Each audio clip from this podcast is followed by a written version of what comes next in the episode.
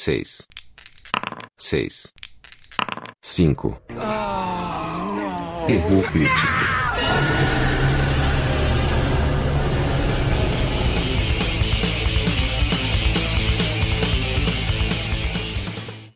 Bom, pessoal, mais um Take Two no ar. Como a gente disse no primeiro, a ideia do Take Two é fazer esses episódios mais curtos, talvez com o time completo, às vezes com o time desfalcado, mas falar de uma coisa um pouco mais pontual, que não dê aí espaço para uma discussão longa, que geralmente toma o tempo tanto de um episódio numerado, onde a gente tem uma pauta mais rígida, ou de um one shot, onde a coisa é bem mais aberta e o papo rola solto, porém nunca menos de uma hora. E para esse Take Two Two, Take Two number two? a gente vai colocar aqui uma coisa que a galera gosta muito que a gente fala, a gente já foi recebeu vários contatos aí, deu, pô, fala mais de RPG, RPG, RPG, RPG. Parece que a galera anda meio carente desse assunto. A galera anda. eu Acho que tá morrendo RPG, né? Então, assim, não- talvez a gente faça parte de um, de um poucos dos sobreviventes aí. Pode ser.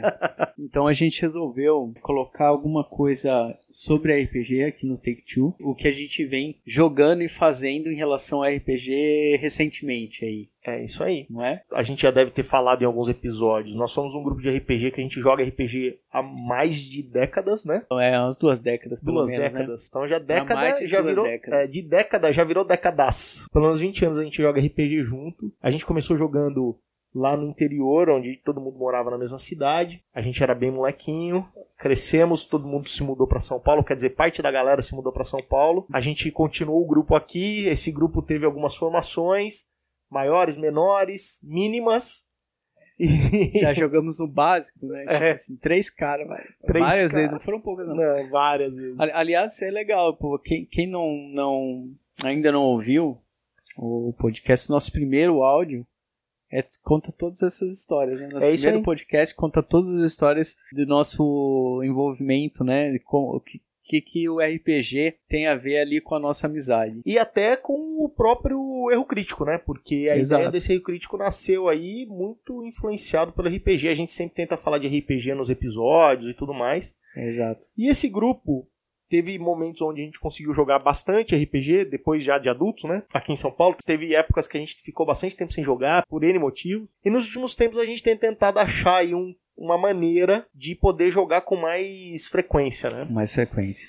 Não deixar a chama morrer. Tem dado certo. Tem dado certo, tem A dado certo. gente criou uma ideia de um rodízio de mestres, né? A gente acabou optando pelo D&D, né? Por um cenário medieval fantástico, pela facilidade que os livros do D&D traz, né? Vale a pena dar uma olhada nos nossos one shots de RPG.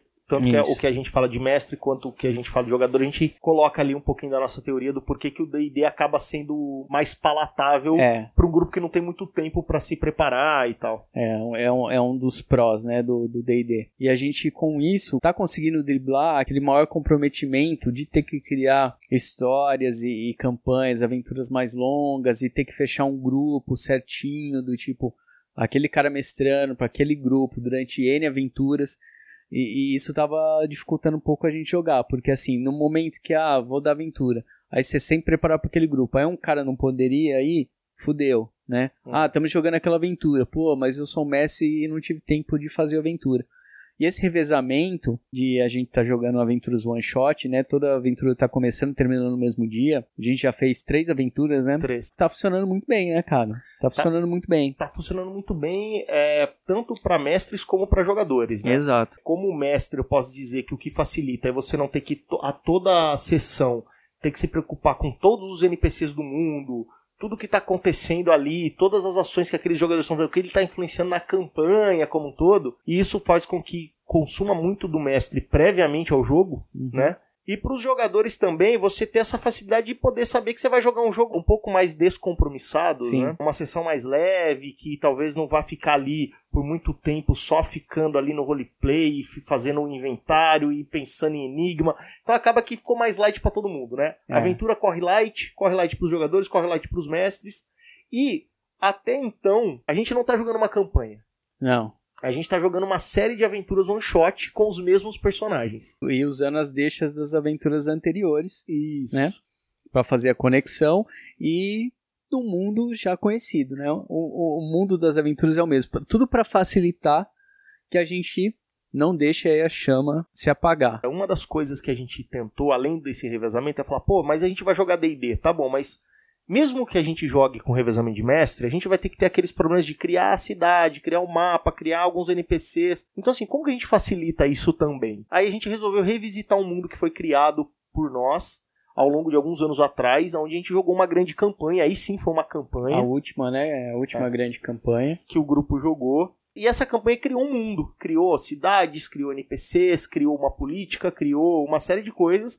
E a gente partiu como premissa, olha, esses jogos one shot com esses mesmos personagens vão acontecer nesse mundo aqui. Dez anos depois daquela campanha original, para que dê uma liberdade para os mestres de não ter que ficar amarrando tudo o que aconteceu naquela campanha, Exato. mesmo porque tem gente que está jogando agora que não participou daquela campanha. Então assim, não dá para você querer que o cara consuma todo o material que foi escrito ao longo do tempo, decore e tal. Mas a gente tem cidades, a gente já tem políticas, a gente já tem é, alguns NPCs importantes no, no reino, povos e etc. Então a gente resolveu usar esse mundo aí. Então agora a ideia aqui no Take Two a gente passa conte para vocês um pouco do que foi criado nessa história, que está servindo de base para essas novas histórias que a gente começou agora em 2000, no final de 2017 e início de 2018, que provavelmente aí posteriormente a gente também vai estar tá contando um pouco dessas histórias aqui no erro crítico dentro do Take-Two. Então a ideia desse Take-Two é dar esse overview de qual é esse mundo, o que, que uhum. aconteceu nessa primeira campanha, para que vocês que vão acompanhar esse,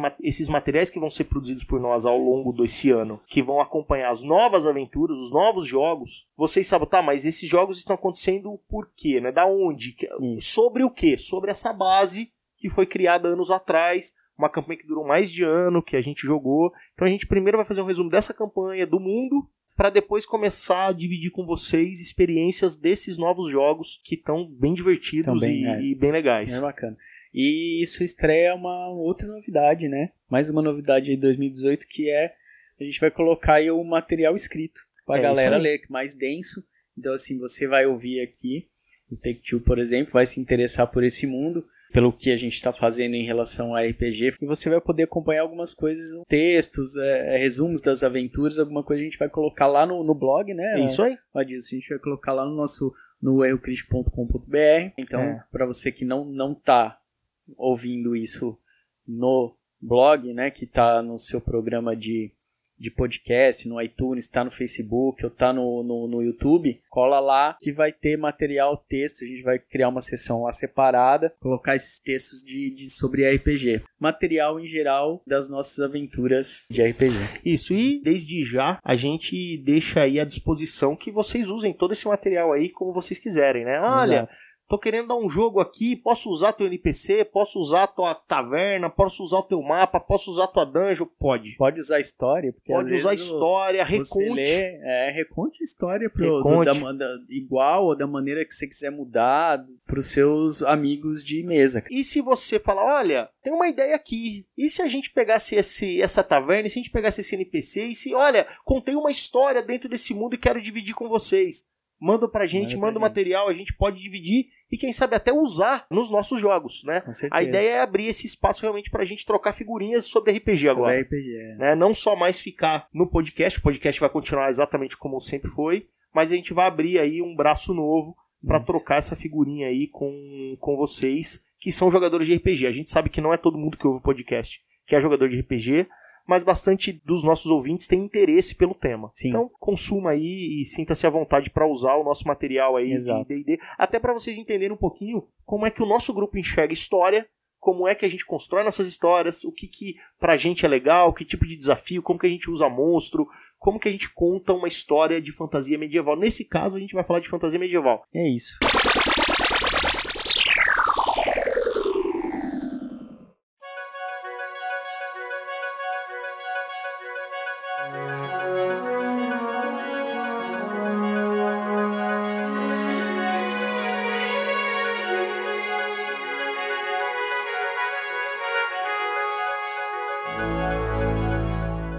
Então, só para posicionar vocês, inicialmente todo esse jogo que a gente vai contar para vocês é uma campanha que, como eu disse, aconteceu anos atrás, ela já acabou.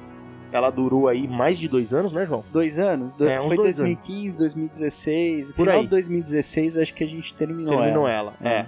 Vamos colocar dois, Dois anos, aí anos, de jogo. Durante esse jogo, a gente teve jogadores que participaram até o fim, por exemplo, o caso do João, que começou e encerrou a campanha. O Ciro, que também faz parte da equipe aqui do Rio Crítico, ele jogou quase o jogo todo, só ficou ausente nas últimas sessões. Hum. E a gente teve outros jogadores que jogaram no começo, depois saíram, alguns que jogaram pontualmente algumas sessões e Uhum. saíram. A gente não vai falar muito sobre jogadores, né? A gente vai tentar se ater mais aos personagens e à história. É, isso é legal, até que é o que a gente falou no começo. Essa nova forma que a gente tá jogando e tá começando a contar como que são essas sessões pra vocês agora, é justamente pra gente mitigar um pouco dessa questão que deixa os buracos dos personagens que vão e vêm. Às vezes o cara tem uma época que não pode jogar um dia e tal, então isso foi meio que pra mitigar também. É né, isso aí. essa- Mitigar esse risco de você Esse perder um risco, cara é. e a história não poder andar, né? É, essa história não poder não. Bom, então esse jogo é um jogo que a gente jogou no Dungeons and Dragons 3.5. Esse é o nosso limite. Em D&D a gente nunca foi além do 3.5. Pra gente tá ótimo. Aliás, acho que o que a gente jogou de D&D que a gente jogou muito mesmo é o 3.5 É o 3.5. e um pouco do 3, do né? 3 no começo, é verdade. Que é praticamente a mesma coisa, que é 3, É. 3.5 é com com alguns Com algumas correções. correções.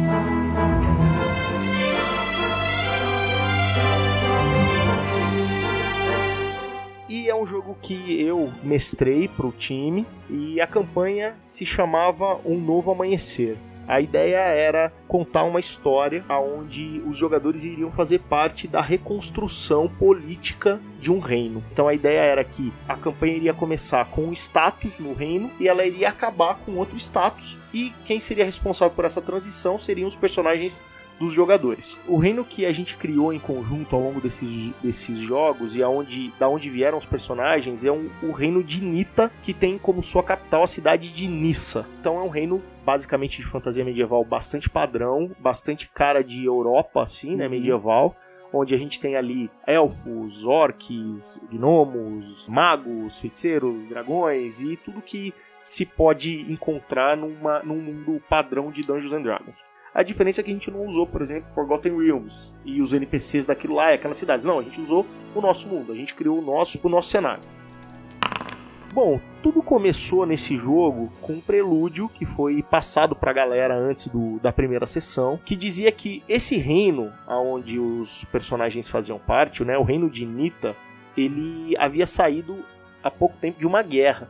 Então esse reino ele fica ao mais norte possível do continente e ele faz divisa com dois outros reinos, né? Ao leste do reino de Nita está o reino de Titânia e ao sul do reino de Nita está o reino de Lados. Durante a campanha, os personagens conheceram bastante do reino sul, né? Do reino de Lados. Sim. Mas não chegaram a fazer nenhuma visita ou nenhuma aventura no reino de Titânia. É, que assim, durante o que a gente vai contar, você vai dar pra perceber porque a gente não colou em Titânia. Porque na, naquele momento, Titânia era o inimigo, né? Era o mal, era o mal, exatamente.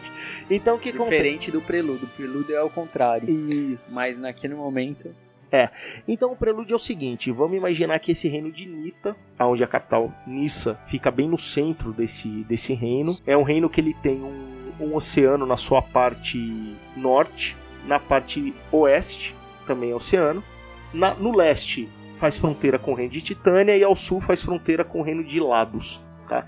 Esse reino ele, ele foi por muitos anos governado pela família do rei Ulisses, que era um rei muito muito correto, é um rei que todo mundo amava, mas ele tinha um problema que ele era um rei muito impulsivo. E esse reino todo ele é conhecido como os Leões Azuis. O reino de Titânia são os Falcões Brancos e o reino de Lados são os Lobos Vermelhos. Então os Leões Azuis, que são é o reino da onde o, o- o grupo faz parte, ele vivia prosperamente, mas existia uma tensão política com o reino do Sul, que era o reino de Lados. Que- Exato. Esse reino de Lados, ele é um reino árabe. Então vamos imaginar que assim, uma vez né, nas terras desse reino, a gente está falando de califas, a gente está falando de lugares desérticos, a gente está falando de uma terra ali meio ágraba ali, Aladim, Isso. né? E, de novo, Nita é um reino mais Europa. Mais Europas. Bom, essa tensão... Assim como Titânia. Titânia assim é como Titânia. Europa Isso, também, Titânia mais, é bem Europa. mais Europa. Europa é, quando- ocidental, né? Ocidental, exato. esse reino de lados, né, os, os lobos vermelhos, que eram os, os, vizinhos do sul, eles sempre haviam ali uma disputa territorial, disputa por poder, disputa por recursos naturais e tal. E esse rei Ulisses, ele, por ser impulsivo, acabou declarando guerra ao reino de lados e houve uma grande guerra prévia à campanha. E pelo Ulisses ser muito impulsivo, ele entrou nessa guerra sem se preocupar muito com essa guerra. Ele achou que essa guerra seria uma guerra facilmente uhum. vencida, né? Fez ali provisões, entrou na guerra e tomou um pau. Né? A guerra foi muito sangrenta. Basicamente, tudo que se conhecia ali, as grandes cidades fronteiriças começaram a ser destruídas, muita gente morreu, e o reino de Titânia, que era ali, de uma maneira ou de outra, parceiros comerciais do reino de Nita, não se meteu na guerra inicialmente. Né? Esperou a guerra rolar. É, a guerra não era deles, né? Exato, a guerra não era deles. E quando a guerra estava nos seus finalmente, o rei Ulisses foi morto nessa guerra, e o general capturado, Titânia então resolveu entrar na guerra. Foi até Nissa, a capital, que estava ali naquele momento sendo regida por um primo do Ulisses, que Ulisses havia morrido, e falou assim, ó, Godfried, que era o nome do, do, regente, regente, do regente de Nice. Eu posso te ajudar. Vamos fazer o seguinte? Eu posso te ajudar a combater os, os leões vermelhos. Só que para eu te ajudar, a gente vai ter que fazer um acordo aqui. Eu te ajudo, a gente ganha a guerra, só que eu vou te anexar. Então não vai mais existir Nita e Titânia, vai existir a nova Titânia, que vai Exato. ser um novo reino que vai incluir todas as terras dos falcões brancos, mais as terras que eram dos leões azuis. Como o povo tava morrendo, tinha muito o que fazer. Porque, assim, com o ataque, né, de Titânia a Lados, achando que ia ganhar, no, no fim a história inverteu, né? Lados começou a invadir. Isso. A invadir... Subir. A, a invadir Nita e conquistar... Conquistar cidades, conquistar cidade, né, lugares né, e etc. Chegando a bater os exércitos, assim, e entrar em, em Nita para conquistar. Então, assim, ou, é, o regente ali, no momento, estava meio na, numa encruzilhada ali, estava difícil, porque assim, ou ele ia ser dominado por lados e. Que eram inimigos declarados. Inimigo, que poderia ser né, bem ruim, né? Pior, porque era uma guerra.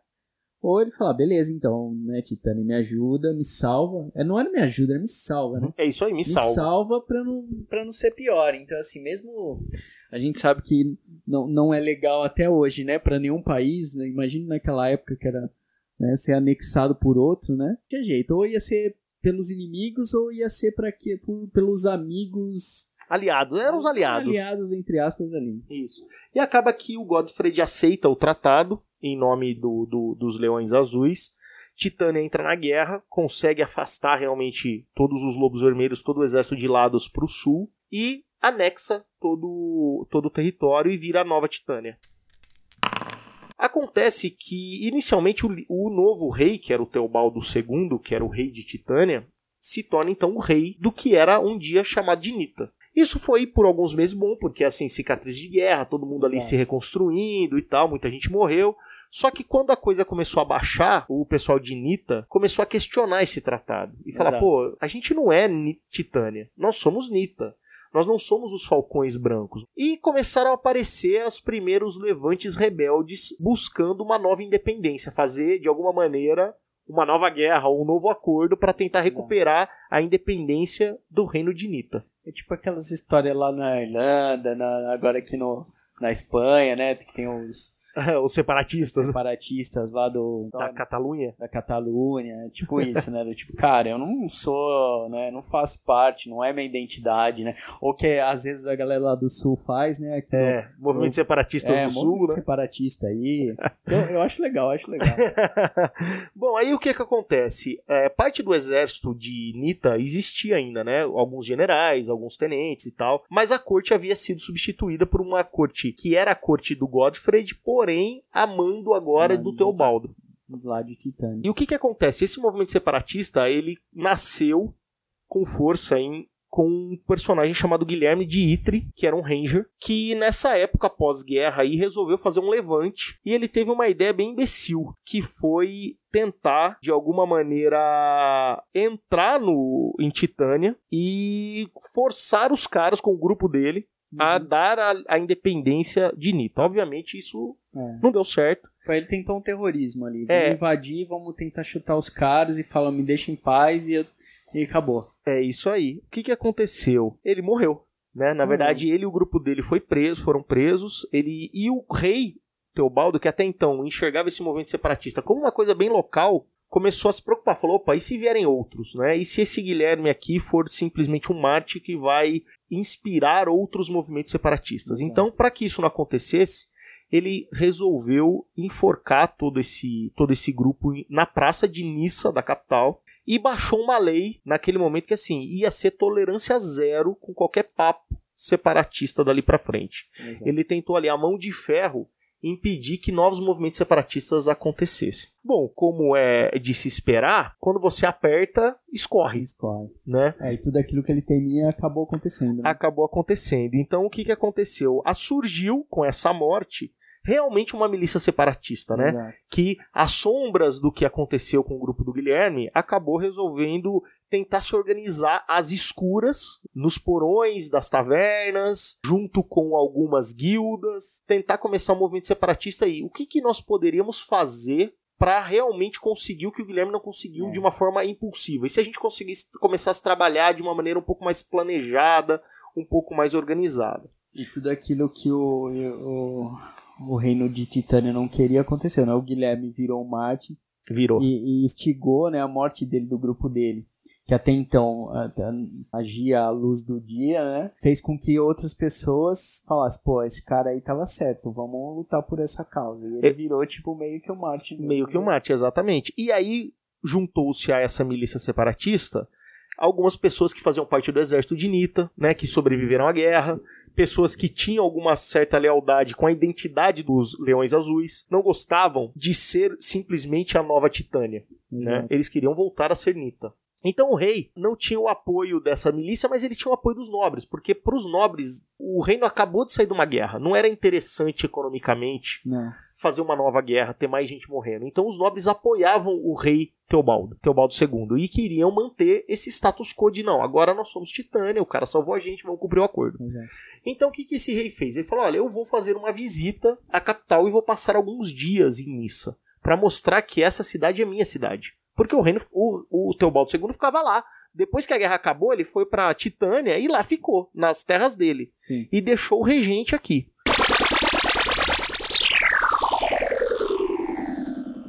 Todo esse prelúdio a gente passou para os jogadores, né? A gente compartilhou esse prelúdio antes da primeira sessão de jogo para entender que o- a primeira sessão do jogo começava quando essa comitiva do rei Teobaldo II chegaria a Nissa, Que é a capital de Nita. que é a capital de Nita, Exato. antiga Nita, nova Titânia, para fazer reuniões e, ap- e aparições públicas e mostrar, olha pessoal, somos um novo povo e não vai ser tolerado nenhum tipo de movimento separatista. Exato. Então esse prelúdio foi necessário criar para estabelecer o status inicial do mundo, né? O que era Titânia, o que era Nita, o que é a nova Nita, o que é Godfred, que é o regente de Nissa, da capital da nova Titânia, o que era Lados, quais são as relações do reino atual, com o Atual. reino do sul, né? E como que os personagens iriam se encaixar nessa, nessa jogada. E estava começando uma aventura com um aspecto político, onde os poderosos estavam tentando empurrar goela abaixo para a população de Nita Titânia, então engulam Titânia. E por outro lado, agora, depois da tentativa de revolução aí do Guilherme, abraçando cada vez mais aí essa causa de voltar a ter um território de Nita. Agora, né, além das questões de, de identidade mesmo, né, daquele cara falar, pô, mas eu não faço parte do, do povo de Titânia, existe a questão da opressão, né? Que agora as pessoas estavam sendo oprimidas por ser de Nita, por Exatamente. defender a bandeira de Nita. É, por fazer não querer cumprir o acordo. Porque, Exato. querendo ou não, houve um acordo, né? Houve um compromisso de, olha, eu vou salvar o teu reino, porém vai ser o meu reino. E naquele momento, como era meio que a única opção viável, o Godfrey aceitou o povo, querendo ou não, teve que aceitar, e ele cumpriu o lado dele. Ele fez com que os lobos vermelhos se Exato. recuassem e ele restabeleceu a paz no reino. Porém, agora o reino era dele. Então, assim, uma vez que as feridas cicatrizam, matou a fome, né? Parou a guerra. As crianças pararam de morrer, os maridos começaram a voltar para casa. Cabeça vazia sendo o demônio. Então agora o povo começou a questionar: peraí, será que aquele foi o melhor acordo mesmo que a gente fez? A gente fez, né? Exato. É. Então, de um lado, nós tínhamos Titânia querendo manter o acordo, alguns nobres de Nita querendo manter o acordo, mas uma população que começou a fazer um movimento separatista que falou: olha, eu acho que não é bem assim, o cara podia meio que ter ajudado a gente num anexado, né? Esse acordo poderia ter sido menos. Foi, foi muito grande, né? Pagou-se muito Pagou-se caro? Será que a gente pagou caro, muito né? caro nesse, nesse acordo aqui? Pois bem, uma vez estabelecido esse prelúdio, a ideia foi falar para que os jogadores, olha, vocês vão fazer personagens e a primeira aventura do jogo vai ser, vocês vão participar de um torneio de habilidades que vai incluir torneio de arco, torneio de luta, torneio de mágica. E os vencedores desse torneio vão fazer parte de uma escolta especial criada por Nissa, a capital da Nova Titânia, para ir lá dar as boas-vindas ao rei e ajudar a comitiva do rei nas últimas milhas dessa caravana. Seria como um gesto diplomático de falar, olha, mandei heróis da Nova Titânia, né, da antiga Nita, para trazer o novo rei para a cidade. Isso aí. E os jogadores seriam os personagens, os jogadores seriam os heróis que iriam disputar esse campeonato para tentar ser os protagonistas dessa, dessa, desse marketing político, por assim dizer, né? Exato. E é isso, né? Esse Take Two aqui. E a gente resolveu contar um pouco sobre o mundo, né? Antes de começar o que está realmente sendo feito em mesa hoje. Do que a gente está usando do- das nossas sessões do passado para facilitar as sessões de hoje. E a gente começou a- pelo prelúdio aí dessa campanha que a gente jogou, que chama o Novo Amanhecer, que é a base, esse mundo é a base das nossas sessões Atuais. atuais. É isso aí. Nos próximos episódios a gente vai resumir um pouquinho de como foi a campanha, né? É. Tudo aqui a gente falou, tudo que, que a gente contou aqui aconteceu antes dos É. personagens Extra, jogarem. extra mesa. isso aí. Extra mesa. A partir daqui, os personagens começaram a jogar e começaram a influenciar esse jogo de tabuleiro político aí desse mundo. Exato. Beleza, João? Beleza então, galera. Então, Beleza, Adilson. Acompanha a gente. Assine nosso canal, nosso feed, iTunes, tudo mais. é só Facebook. procurar Erro Crítico Podcast aí no YouTube, no Facebook, errocrítico.com.br para dar uma olhada no nosso blog. Todo o material a gente vai começar a disponibilizar, como o João falou, dessa campanha antiga e das campanhas novas. Exato. Talvez a gente faça alguns áudios dos novos jogos. Vamos ver o que, que vem É, pela frente ver. aí. Beleza? É isso aí. Então até a próxima, galera. Valeu.